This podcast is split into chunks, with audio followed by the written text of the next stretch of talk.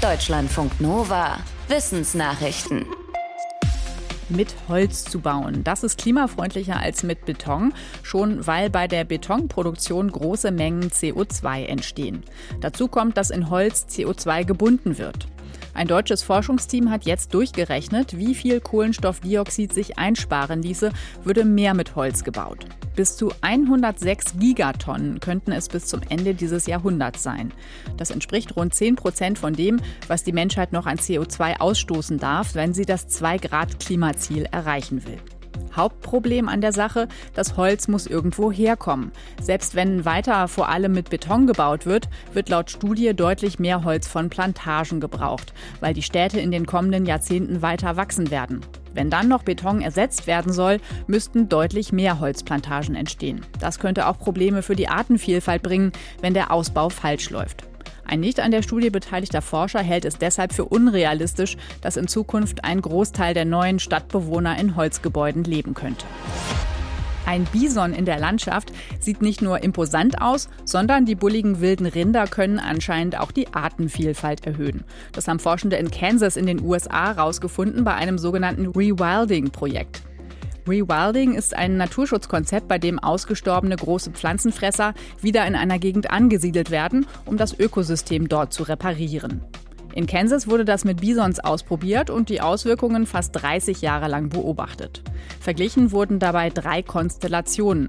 Mit ganzjährig grasenden Bisons, mit Kühen, die nur von April bis November weiden und Flächen ganz ohne große Pflanzenfresser. Ergebnis? Laut Studie war die Vielfalt an heimischen Pflanzenarten auf den Bisonflächen am höchsten, auf den unbeweideten am niedrigsten. Die größere Artenvielfalt führte demnach auch dazu, dass das Ökosystem Grasland eine schwere Dürre besser wegstecken konnte. Monatelang hat die Raumsonde Voyager 1 ein merkwürdiges Datenwirrwarr zurück an die Erde geschickt. Jetzt hat die US-Weltraumbehörde NASA das Problem beheben können. Demnach hatte das Lagekontrollsystem der Sonde seit einiger Zeit versucht, seine Daten über einen Bordcomputer zu leiten, der schon lange abgeschaltet war. Das Bodenteam auf der Erde konnte die fehlerhafte Datenweiterleitung beenden und jetzt sendet Voyager 1 wieder verständlich. Was die Technik durcheinandergebracht hat, ist aber weiter unklar. Die beiden Voyager-Sonden sind seit inzwischen 45 Jahren im All unterwegs und damit die ältesten noch aktiven Raumsonden der Menschheit. Sie haben schon den interstellaren Raum erreicht, also die Grenze unseres Sonnensystems verlassen. Intensiver Sport kann bei manchen Menschen zu Magen-Darm-Problemen führen, auch Läufermagen genannt. Zu den Symptomen zählen Magenkrämpfe, Übelkeit oder einfach das besonders heftige Gefühl, aufs Klo zu müssen, etwa bei Ausdauerläufen. Ein australisches Forschungsteam wollte wissen, ob gegen dieses Läufersyndrom spezielle Strümpfe helfen würden, die Druck auf die Beine und ihre Blutgefäße ausüben. Denn vermutet wird, dass die Symptome auch daher kommen, dass beim Laufen das Blut vor allem in die Beine geleitet wird und dadurch der Verdauungsapparat zu kurz kommt. Tatsächlich fand das Forschungsteam bei Marathon-Teilnehmenden weniger Hinweise auf Darmschäden, wenn sie die Spezialstrümpfe trugen. Dafür untersuchte das Team ein spezielles Protein im Blut. Das ist allerdings nur ein indirekter Hinweis auf einen Gesundheitseffekt der Kompressionsstrümpfe. Nicht untersucht wurde, ob und wie sie sich unmittelbar auf die Verteilung des Blutes im Körper auswirken. Heuschreckenmännchen können unterschiedliche Farben haben. Ist ihr Schwarm kleiner, sind sie grün oder sandfarben. Gute Tarnfarben also. Ist der Schwarm größer, dann werden die Männchen allerdings knallgelb, wenn sie geschlechtsreif sind. Ein internationales Team hat festgestellt, dass das an einem einzigen Gen liegt und dass es Heuschreckenschwärmen dazu dient, sich besser zu koordinieren. Gelb signalisiert den anderen Männchen, Achtung, ich bin auch ein Männchen, verschwende also nicht deine Zeit mit mir, wenn du auf Weibchensuche bist. Die Forschenden sagen, dass man mit dem Wissen über das Farbgen vielleicht in Zukunft Mittel entwickeln könnte, die verhindern, dass Heuschrecken sich so stark vermehren.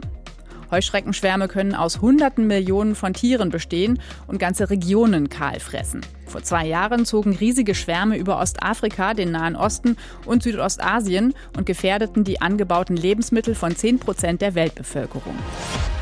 Im Straßenverkehr sterben jedes Jahr unzählige Tiere. Gezählt werden allerdings offiziell nur Rehe und andere große Tiere, die auch gejagt werden. Zum Zählen der kleinen getöteten Tiere gibt es aber seit ein paar Jahren eine App aus Österreich, die jeder nutzen kann, auch international. Die App heißt Roadkill. Damit können überfahrene Wirbeltiere gemeldet werden, wie Igel, Eichhörnchen und Eidechsen. Jetzt haben Forschende dazu die erste Auswertung vorgestellt, bezogen auf Daten von 2014 bis 2020.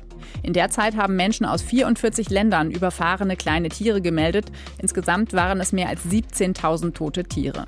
Die Forschenden schreiben in einem Fachmagazin, dass Infos darüber, welche Tiere wo im Straßenverkehr getötet werden, wichtig sind. Und zwar, um beurteilen zu können, welche Auswirkungen Straßen auf die Artenvielfalt haben.